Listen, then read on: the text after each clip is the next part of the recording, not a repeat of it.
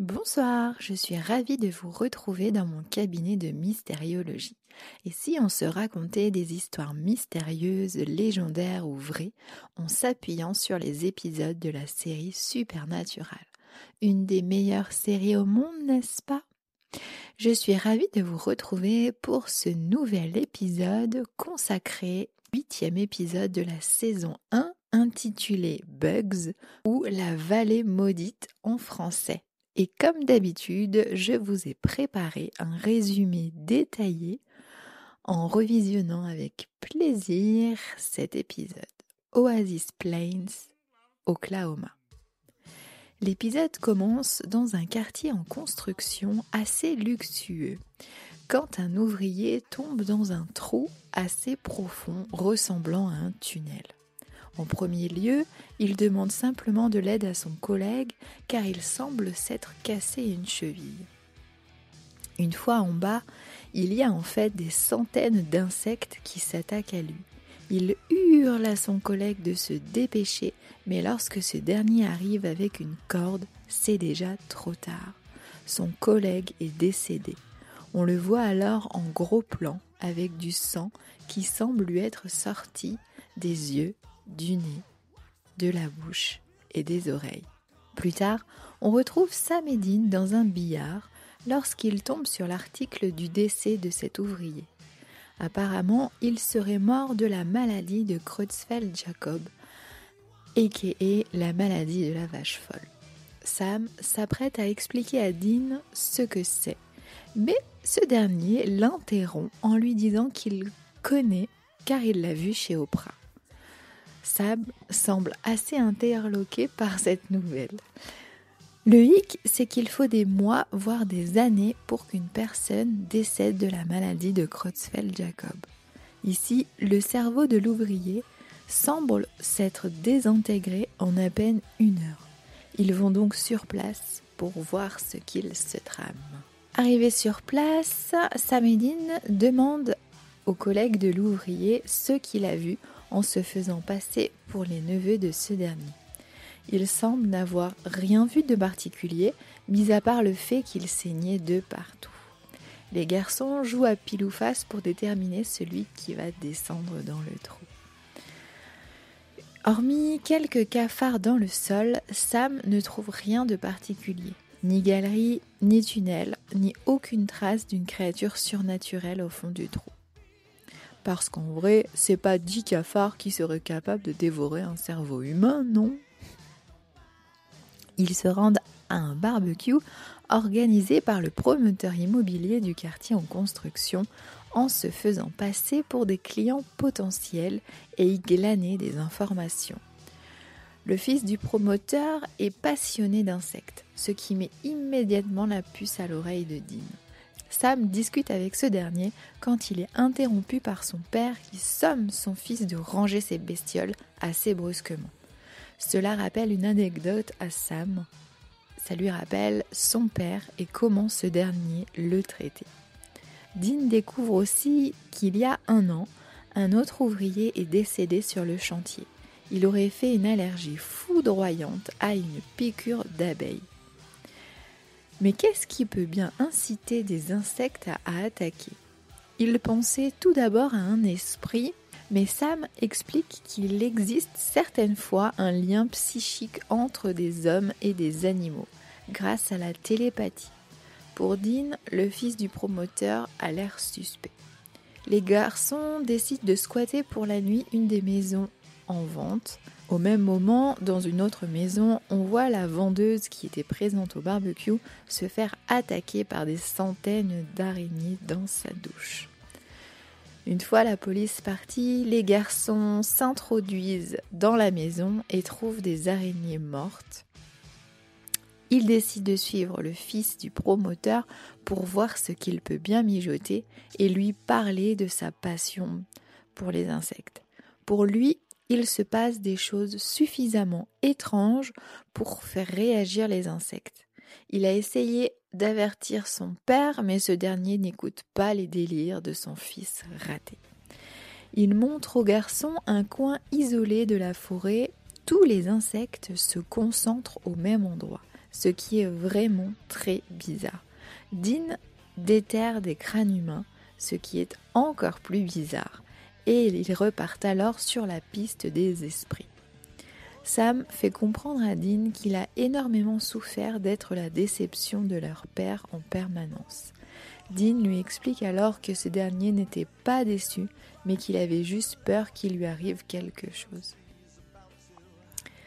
Ils décident tous les deux de se rendre au département d'anthropologie de l'université du coin en se faisant passer pour des étudiants et en savoir plus sur ces crânes. Pour le professeur, les ossements ont environ 170 ans, probablement des natifs américains. Sam demande s'il y a des légendes connues dans le coin. Le professeur les oriente alors vers une réserve pas loin. Les habitants y auront peut-être plus d'informations.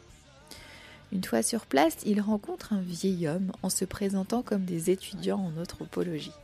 Mais ce dernier les traite de menteurs et les garçons comprennent alors que ce n'est pas une personne qu'on peut entourlouper. On va retenir sa phrase Tous ceux qui commencent leur phrase par la vérité sont des menteurs. Sam prend le relais et explique la situation. le vieil homme leur explique alors qu'il y a environ 200 ans, une tribu de ses ancêtres vivait dans la vallée. Un jour, un régiment de la cavalerie est venu pour les faire partir. Ils ont essayé de résister.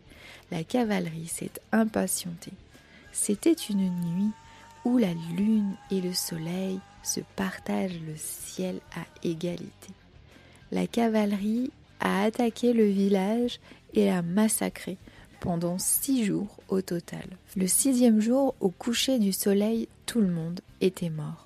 Mais avant de mourir, le chef du village a dit que les hommes blancs ne devaient plus venir souiller cet endroit. La nature devait absolument s'y opposer et défendre la vallée en apportant autant de malheur, de mort et de terreur qu'aux habitants du village. Les garçons se rendent compte que les décès se produisent justement au moment de l'équinoxe. Il faut donc évacuer les habitants de la vallée maudite par ses anciens occupants. Ils feignent une fuite de gaz sans succès. Sam appelle donc le fils qui s'inquiète énormément que son jardin grouille d'insectes. Sam lui dit qu'il doit éloigner sa famille d'ici en feignant une maladie plutôt que de dire la vérité, mais sans succès aussi. Les garçons arrivent sur place, racontent toute la vérité à Larry, le promoteur, qui les traite de fous et se met alors en colère. Mais au même moment, une immense nuée d'insectes arrive tout droit sur la maison. Ils décident de s'y barricader. Ils se rendent compte alors que le téléphone fixe, le réseau mobile et l'électricité ont été coupés. Les insectes parviennent à rentrer par la cheminée. Ils décident de se barricader alors dans le grenier en essayant de tenir jusqu'à l'aube. Mais les termites dévorent le bois du toit pour entrer. Dean est muni d'une bombe anti-insecte qui l'enflamme par moments pour se défendre, mais c'est clairement pas suffisant. Ils sont acculés, mais au même moment, nous voyons arriver la première lumière du jour et les insectes s'en vont. Le promoteur déménage illico, arrête les travaux et va faire en sorte que personne n'habite jamais ici. Son fils ne veut plus jamais s'approcher des insectes, il en a été dégoûté, mais le point positif, c'est qu'il s'est enfin rapproché de son père. Sam a alors hâte de revoir le sien pour pouvoir se rabibocher à son tour. Voilà pour le résumé de l'épisode qui m'a absolument dégoûté au plus haut point. Tous ces insectes qui grouillent et qui bouffent des gens, c'est tout bonnement horrible. c'est quelque chose qui me... Même si on... c'est pas très bien fait dans l'épisode, mais quand même, voilà, moi ça me suffit. Euh, tu sais, limite, ça gratte partout, ça gratte les cheveux, ça te gratte le dos. C'est dégueu. Ma phobie, c'est vraiment, vraiment ma phobie. Je déteste les insectes comme ça. Ça m'a rappelé le film, un de mes films préférés quand j'étais petite, le film La momie. Je ne sais pas si vous voyez, mais à un moment donné, quand ils sont euh, dans la pyramide, il y a les scarabées qui rentrent dans les corps. Et c'est vraiment, mais alors, dégueu. C'est la même sensation. bon, en faisant quelques recherches euh, sur l'épisode, il s'avère qu'il fait partie des épisodes les moins aimés des téléspectateurs. Même les producteurs ont admis qu'il était mauvais et s'en sont même excusés auprès des acteurs. Parmi les arguments exposés, on retrouve donc la mauvaise qualité des effets spéciaux concernant les insectes, un certain racisme vis-à-vis de la communauté native américaine, le fait que les garçons ne parviennent pas à lever la malédiction et surtout la scène finale. En effet, quand les garçons arrivent chez la famille du promoteur pour les convaincre de quitter les lieux, il est quasiment minuit selon Dean. Et entre ce moment et le moment où la lumière du jour arrive, il se passe euh, trois minutes chrono. Ils se battent contre quelques insectes et bam, il fait jour. Tada Et voilà, ça à mon avis, c'est pour ça que les gens euh, n'ont pas trop apprécié, c'est pas du tout réaliste. Mais c'est ainsi et à vous de vous faire votre propre opinion. On va commencer tout d'abord donc par parler de cette maladie de la vache folle qui est évoquée en tout début d'épisode par Dean. Et je me rappelle que quand j'étais plus jeune, ça avait fait grand bruit cette histoire, on en entendait beaucoup parler. Alors déjà, quand euh, Dean dit oui, oui, je l'ai entendu chez Oprah. Alors qu'est-ce qui s'est passé avec Oprah? Eh bien, euh, beaucoup pensaient qu'elle avait le pouvoir de provoquer d'énormes fluctuations du marché et des changements radicaux de prix, avec un seul commentaire. Lors d'une émission sur la maladie de la vache folle avec Howard Lehman, Oprah Winfrey s'est exclamée Cela vient de m'empêcher de manger un autre hamburger. Des éleveurs du Texas l'ont alors poursuivi en justice, ainsi que Lehman au début des années au début de 1998 pour fausse diffamation de denrées périssables et dénigrement commercial, affirmant que les remarques d'Oprah Winfrey avaient par la suite fait chuter le prix du bétail, coûtant aux producteurs de bœuf environ 12 millions de dollars américains. Le 26 février, après un procès de plus de deux mois devant un tribunal du Texas, un jury a déclaré qu'Oprah Winfrey n'était pas responsable des dommages. Alors, j'ai trouvé un article euh, intéressant sur la maladie de Creutzfeldt-Jacob, sur un truc pour les euh, professionnels.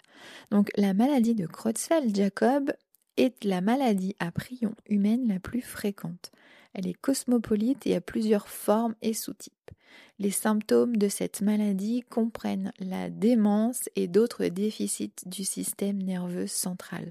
Le DSC survient habituellement entre 4 mois et 2 ans après le début de la maladie. Euh, il existe donc trois formes de la maladie de Creutzfeldt-Jacob. Donc la forme sporadique qui représente près de 80% des cas, la forme familiale qui survient dans environ 5 à 15% des cas, et la forme acquise qui présente moins de 1% des cas, et c'est celle-là qui nous intéresse ici, c'est celle qui survient après l'ingestion de viande de bœuf contaminée et qui donc avait fait grand bruit à l'époque. La forme acquise de la maladie de Creutzfeldt-Jacob sont pour la plupart des cas survenus au Royaume-Uni qui comptait 178 cas en 2022 contre 55 cas dans tous les autres pays européens et non européens en mai 2022.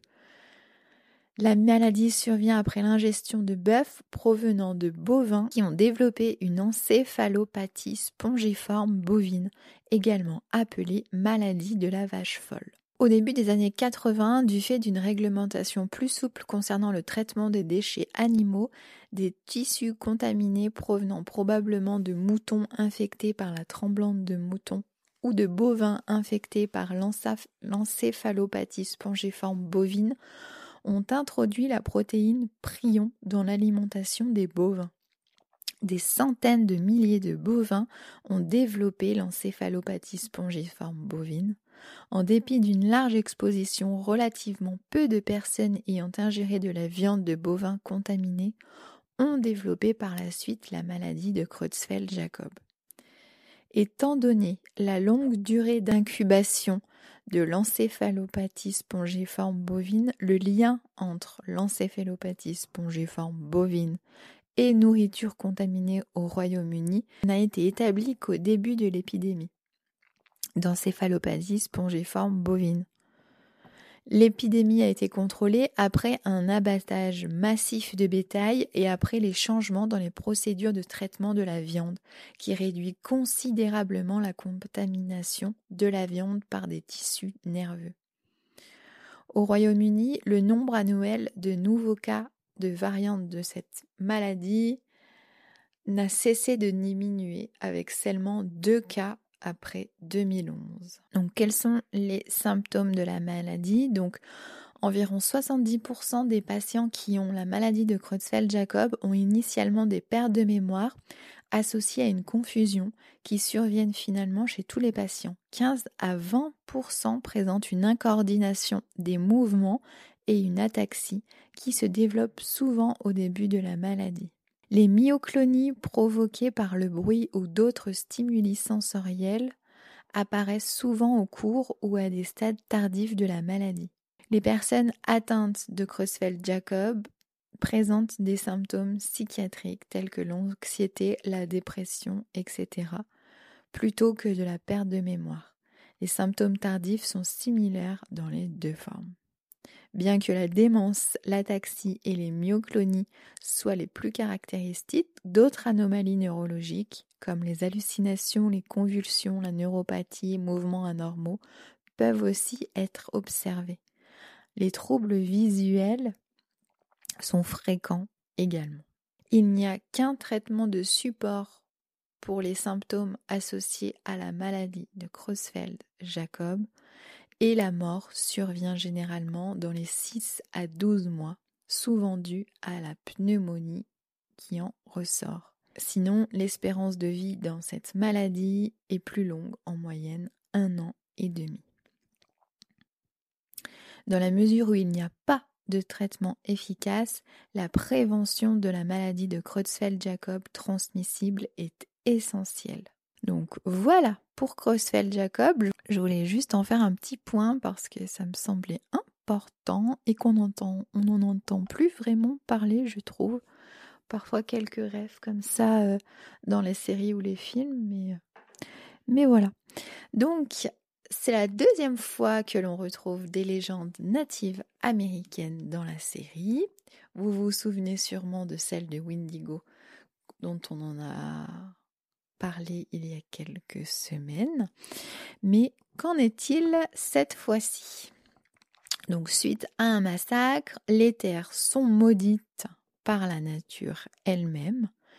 La ville de l'épisode est fictive, en revanche, l'État de l'Oklahoma a été le théâtre de nombreux conflits et massacres amérindiens, comme à peu près la totalité de l'Amérique du Nord, malheureusement. Quand Sam rencontre le vieil homme dans la réserve, il parle d'un massacre ayant lieu il y a environ 200 ans, 170 ans pour les ossements. Donc euh, c'est bien ça. Ça, c'était pendant le temps des guerres indiennes. Et on va juste en parler rapidement. Qu'est-ce que les guerres indiennes? Donc les guerres indiennes sont l'ensemble des guerres opposant les colons européens, puis les gouvernements des États-Unis et du Canada au peuple nord-amérindien de 1778 à 1880. Environ, bon, on ne sait pas tout, ils disent pas tout, etc.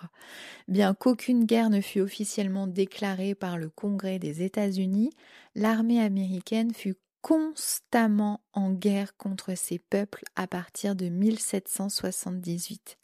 Elles se sont prolongées au XIXe siècle par de très nombreuses violences et de nombreux massacres de la part des deux camps, mais voilà. L'historien américain Howard Zinn rappelle que les gouvernements américains ont signé plus de 400 traités avec les peuples amérindiens et les ont tous violés sans exception. Les conflits entre Européens et Amérindiens débutent dès l'exploration et la colonisation du Nouveau Monde. Donc estimé à entre 3,8 et 11,5 millions à la fin du XVe siècle, les peuples natifs d'Amérique du Nord, donc euh, États-Unis, Canada, ne sont plus que de 250 000 en 1890. C'est toujours bon de rappeler à quel point ces peuples ont été massacrés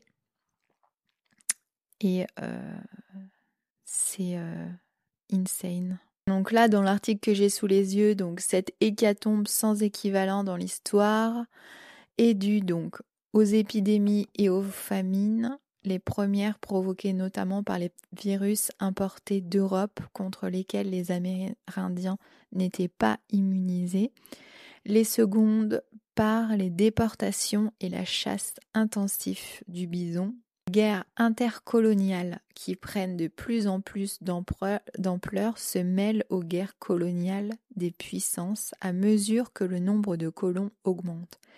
Les guerres indiennes comprenaient de nombreuses atrocités, notamment les nettoyages ethniques et les migrations forcées des peuples natifs américains. La plupart des historiens caractérisent les guerres dites indiennes comme un génocide contre les Amérindiens par les puissances coloniales. Certaines tribus continuent d'exiger la restitution de leurs terres par les, gouvernements des États-Unis encore aujourd'hui, comme les Black Hills qui ont été prises au Lakota. C'était juste un bref euh, rappel historique. On peut en parler pendant euh, des heures et des heures et des heures et des heures, tellement il y en a à dire. Hum, il y a d'excellentes vidéos dessus euh, sur YouTube. N'hésitez pas à aller checker ça, c'est super intéressant. Donc pour le côté historique, voilà. Nous, on revient à nos moutons et au côté euh, paranormal euh, de la chose. Et donc pour ce faire, je pense donc que l'épisode de cette semaine fait, référence donc à la légende urbaine du fameux cimetière indien euh, entre guillemets. Hein. En effet, donc dans l'épisode, Sam découvre et déterre de nombreux crânes en faisant leurs recherches. On sait que c'est des crânes dus à un massacre d'une tribu. Et donc, il y a donc une malédiction qui a été jetée suite à l'installation de personnes blanches sur les terres ancestrales. Donc, ce mythe du cimetière indien est énormément présent dans la littérature et le cinéma américain. On retrouve bien évidemment Stephen King avec Shining, Cimetière, mais aussi Poltergeist ou Amityville qui y font référence. Donc, euh, ce mythe-là permet d'expliquer très facilement les faits qui se déroulent et d'amener sans grande difficulté des histoires de malédiction, de possession, etc. En réalité, pour ma part, hein, euh, ce mythe, c'est une facilité scénaristique, vraiment un petit peu abusée même dans certains films, qui découle d'un manque de savoir flagrant au sujet des peuples natifs américains, de leurs coutumes, de leurs rites funéraires, etc. Et c'est ainsi perçu toujours négativement et en faisant donc dans tous les cas peur et c'est extrêmement dommageable. Par contre, petite parenthèse, je sors de mon petit script, euh, depuis que j'ai dit le mot cimetière indien, j'ai une chanson qui m'est venue en tête. Attends, je vais essayer de te retrouver ça. Euh, Je pense que je suis une vieille personne. On s'approche tout d'eau des 35 balais. Ça se ressent parfois. Qu'est-ce que c'était cette chanson là Attends, je vais voir ça sur YouTube. Est-ce que tu connais ça? Est-ce que tu t'en rappelles? Je suis pas seule à être une vieille personne, dis-moi. à un moment, il parle de cimetière indien. Voilà, c'était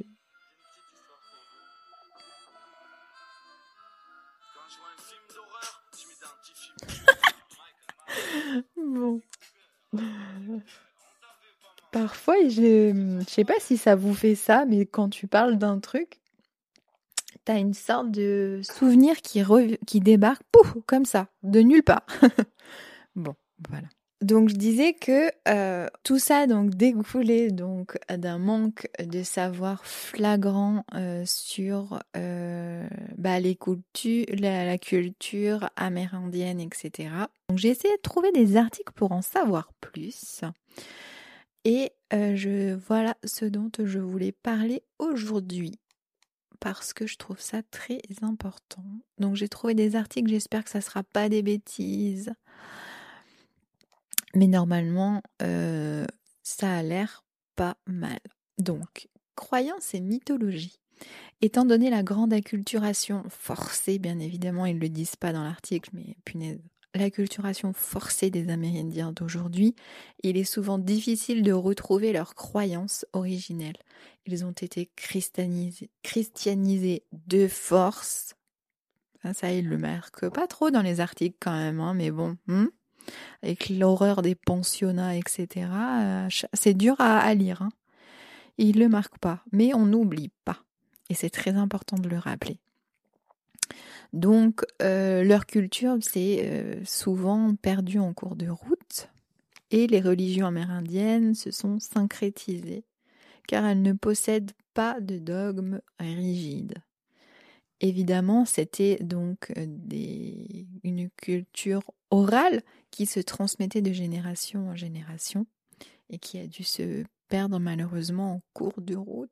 Cependant, des éléments de croyance ont subsisté à l'instar de la situation en Amérique centrale. Il existe une diversité dans les rites et les superstitions indiennes.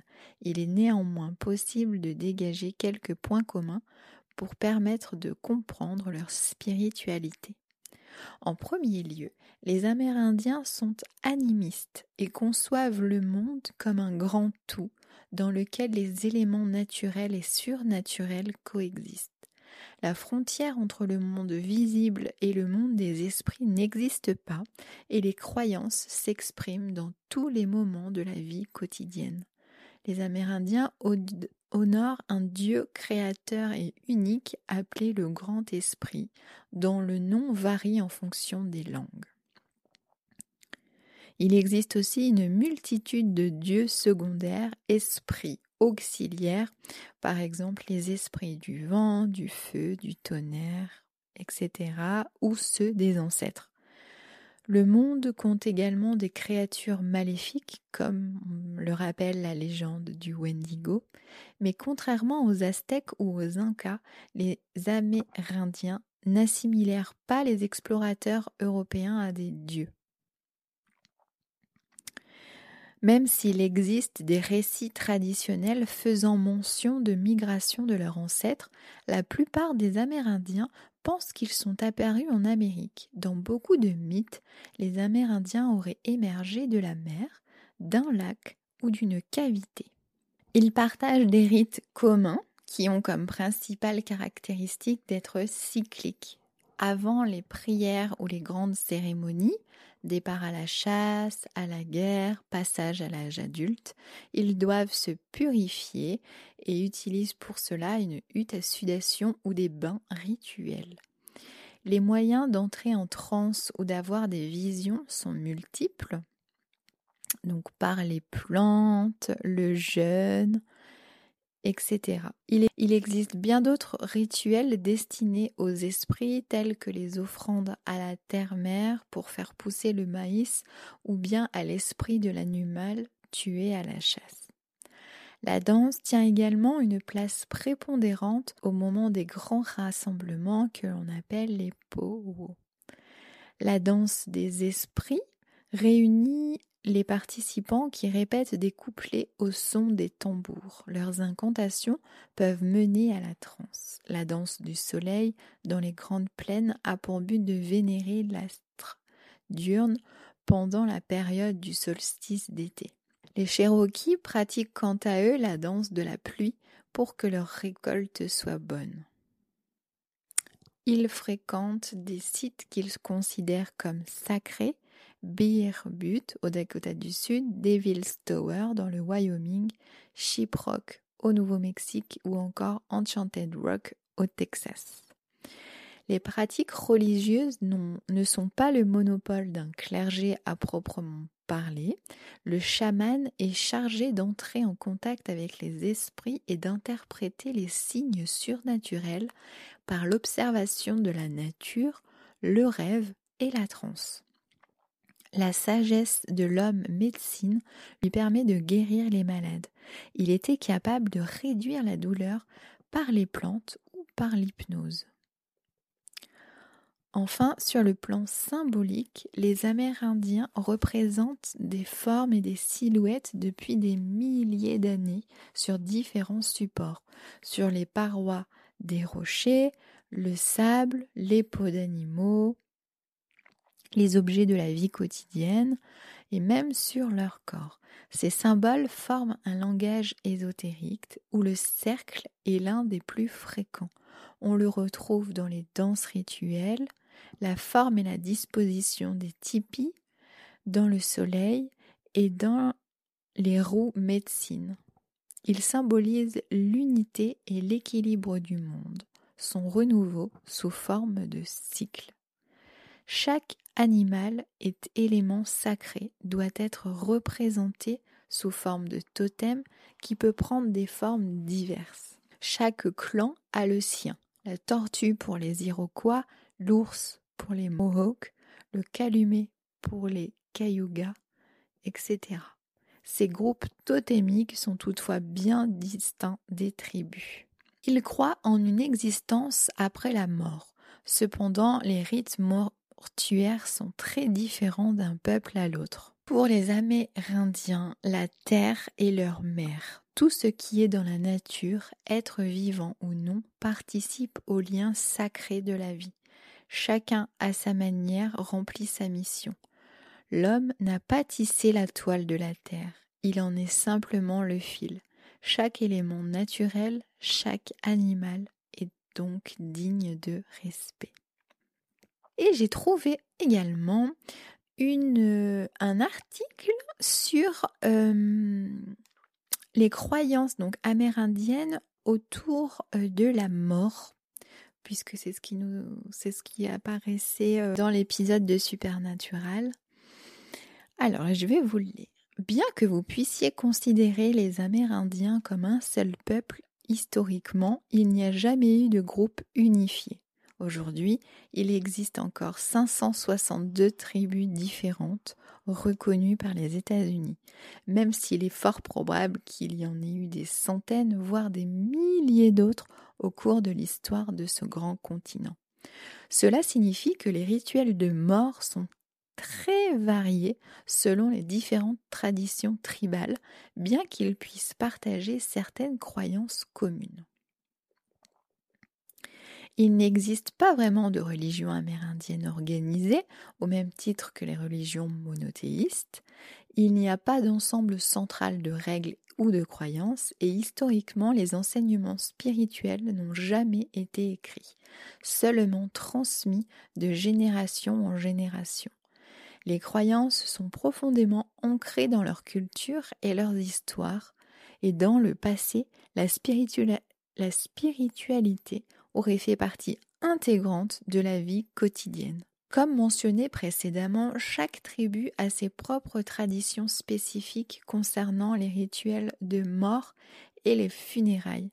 Un aspect commun est l'idée que l'esprit d'une personne vit après sa mort physique et voyage dans l'au-delà, bien qu'il n'existe pas de concept de paradis et d'enfer. Certaines tribus de la région du Massachusetts et du Rhode Island croyaient que l'au-delà se trouvait au sud-ouest, où un village d'ancêtres les accueillerait après leur mort. Certaines tribus croyaient que la communication avec les esprits était possible et que les esprits pouvaient aller et venir de l'au-delà pour rendre visite aux vivants. La communication avec les morts impliquait des rituels et des cérémonies bien spécifiques. La réincarnation, où l'âme renaît dans un nouveau corps, était également une croyance commune à certaines tribus. Les anciens sages examinaient les nouveau-nés pour essayer de comprendre qui ou quoi ils étaient dans leur vie antérieure. De nombreux rituels de mort amérindiens visent à fournir à l'esprit les choses dont il a besoin pour arriver en toute sécurité à destination. De nombreuses tribus différentes laisseraient des offrandes de nourriture, de bijoux, d'outils ou d'armes pour l'esprit, autant d'objets précieux dans l'au-delà. Dans le passé, certaines tribus sacrifiaient même des esclaves et des chevaux en l'honneur de la personne décédée. D'autres rituels étaient axés sur la tentative de guider en toute sécurité l'esprit vers sa maison dans l'au-delà. Certaines tribus laissaient le corps se décomposer naturellement dans un arbre ou sur une plateforme funéraire ou en laissant une ouverture dans la chambre funéraire pour que l'esprit puisse s'en échapper. La décomposition naturelle du corps reflète également le lien profond des Amérindiens avec la nature et le cycle de la vie et de la mort. Souvent, la mort d'un enfant avait ses propres rituels spécifiques. Dans les tribus Ojibwa ou Chippewa, une poupée serait fabriquée avec les cheveux de l'enfant mort. La mère la porterait sur elle pendant un an, symbolisant le chagrin qu'elle porte. Oh. D'autres rituels consistaient à peindre le visage d'un mort en rouge, la couleur de la vie, ou à laver le corps avec du yucca avant l'enterrement. Parfois, des plumes étaient attachées autour de la tête du membre de la tribu décédée en guise de prière. D'autres rituels courants, comme la combustion d'herbes spécifiques, comme par exemple la sauge, et le fait de fumer une pipe cérémonielle spéciale, peuvent être intégrés aux rituels funéraires dirigés par l'homme médecine ou le chef spirituel de la tribu. Certaines tribus avaient une certaine crainte des morts et beaucoup de leurs rituels funéraires le reflétaient. Certaines brûlaient la maison et les possessions de la personne décédée afin que son esprit ne puisse pas revenir. D'autres, comme les Navarros, refusaient d'utiliser le nom de la personne pendant au moins un an après sa mort, dans la croyance que cela rappellerait son esprit de l'au-delà. Les Navarros croyaient également que les morts soudaines et violentes pouvaient amener les mauvais esprits, ou Shindy a hanté la famille endeuillée. Dans ce cas, les rituels étaient particulièrement importants. La tribu sémiole plaçait le corps dans un petit bâtiment à côté, ouvert, appelé Chiki, puis déplaçait tout son établissement pour s'en éloigner. Il leur arrivait aussi de prendre toutes les possessions de la personne décédée et de les jeter dans un marécage. Dans certains cas rares, les tribus construisaient un type spécial de totem pour commémorer les morts. Les totems sont des sculptures verticales en bois représentant des figures symboliques issues de légendes, d'histoires familiales ou de croyances spirituelles, avec une grande variété de buts. Le mât mortuaire est un type de mât totémique peu commun, parfois utilisé par les Aïdas et les Tingrites, les Tlingit pour les membres importants de la tribu. Les cendres ou le corps de la personne décédée sont placés à l'intérieur du mât, ce qui en fait un mémorial proéminent. Lorsque les colons venus d'Europe ont commencé à coloniser l'Amérique au XVe et XVIe siècle, ils ont apporté avec eux le christianisme. Leur arrivée a signifié un changement monumental dans la culture amérindienne, entraînant la destruction éventuelle de centaines de tribus et de traditions ancestrales. Les missionnaires chrétiens ont tenté de convertir les tribus avec un succès variable. En 1882, le gouvernement fédéral américain a tenté d'interdire tout type de rituel amérindien, les qualifiant de répugnants pour la décence et la moralité commune. Certaines tribus ont continué à pratiquer leurs anciennes croyances, mais beaucoup ont été malheureusement perdus en cours de route. À partir du XIXe siècle, certains Amérindiens ont commencé à s'identifier comme chrétiens, mais ont combiné cette nouvelle religion avec leurs coutumes traditionnelles. Les tribus qui se sont converties au catholicisme ont célébré le jour de toutes les âmes le 1er novembre en commémorant leur mort, en lien avec le festival mexicain du Dia de los Muertos. Les Amérindiens laissaient ce jour-là des offrandes alimentaires et décoraient leurs maisons avec des épis de maïs. Aujourd'hui, les Amérindiens peuvent encore honorer leurs coutumes traditionnelles de leur tribu, avec ou sans éléments de christianisme ou d'autres religions. Leur spiritualité reste un système de croyances très complexe et à multiples facettes, avec de nombreuses coutumes funéraires variées pour honorer leur mort. Voilà, on m'a parlé un petit peu des peuples natifs américains et c'est vraiment important, je trouve, d'en parler. En ce qui concerne la malédiction euh, dont on parlait dans l'épisode de Supernatural, je n'ai pas trouvé tant de choses euh, sur Internet, à part une seule malédiction amérindienne. Donc c'est la malédiction de Tecumseh, appelée aussi la malédiction présidentielle des 20 ans, désignant une supposée malédiction selon laquelle tout président des États-Unis élu lors d'une année divisible par 20 meurt au cours de son mandat. Depuis l'élection présidentielle de 1840 jusqu'à celle de 1960, tous les présidents élus lors d'une année divisible par 20 sont effectivement morts en fonction. On parle de William Henry Harrison élu en 1840, Abraham Lincoln en 1860, James Garfield en 1880, William McKinley en 1900, Warren G. Harding en 1920, Franklin Roosevelt en 1940 et JFK en 1960. Mais Ronald Reagan, élu en 1980, bien que gravement blessé lors d'une tentative d'assassinat, et George W. Bush en 2000, ont achevé quant à eux leurs deux mandats.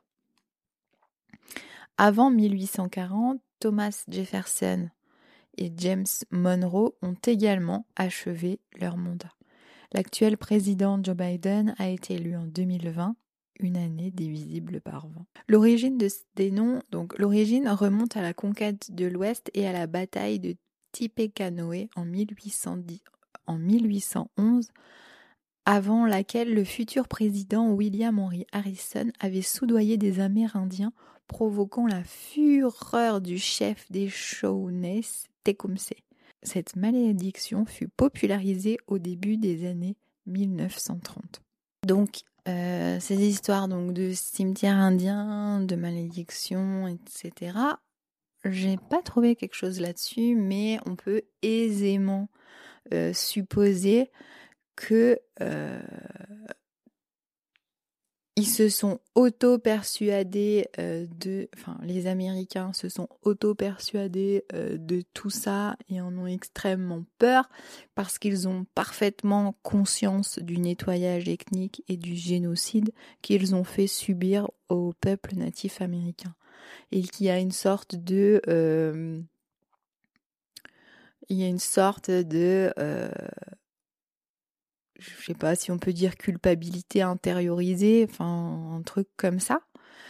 et qui font en sorte que finalement ils savent très bien ce qu'ils ont fait subir à ces peuples et ils ont extrêmement peur des esprits en colère qui peuvent en découler et ils se sont auto-persuadés de trucs comme ça. Je sais pas, j'imaginais qu'il y avait peut-être un aspect aussi comme ça qu'on pouvait euh, ajouter euh, pour conclure pour conclure euh, tout ça. En tout cas, j'espère que dans Supernatural, il y aura à nouveau des légendes natives américaines parce qu'il faut en parler absolument. Et puis, il est vrai que, euh, eh bien, les États-Unis, le Canada, ce sont quand même des pays extrêmement récents et que la culture euh, propre, bah, ils en ont pas des masses en fait. Hein. donc, ben, ils, prennent au peuple natif et c'est bien pour nous parce que on peut en parler comme ça. Eh bien, je pense que c'est tout ce que je voulais dire à ce sujet.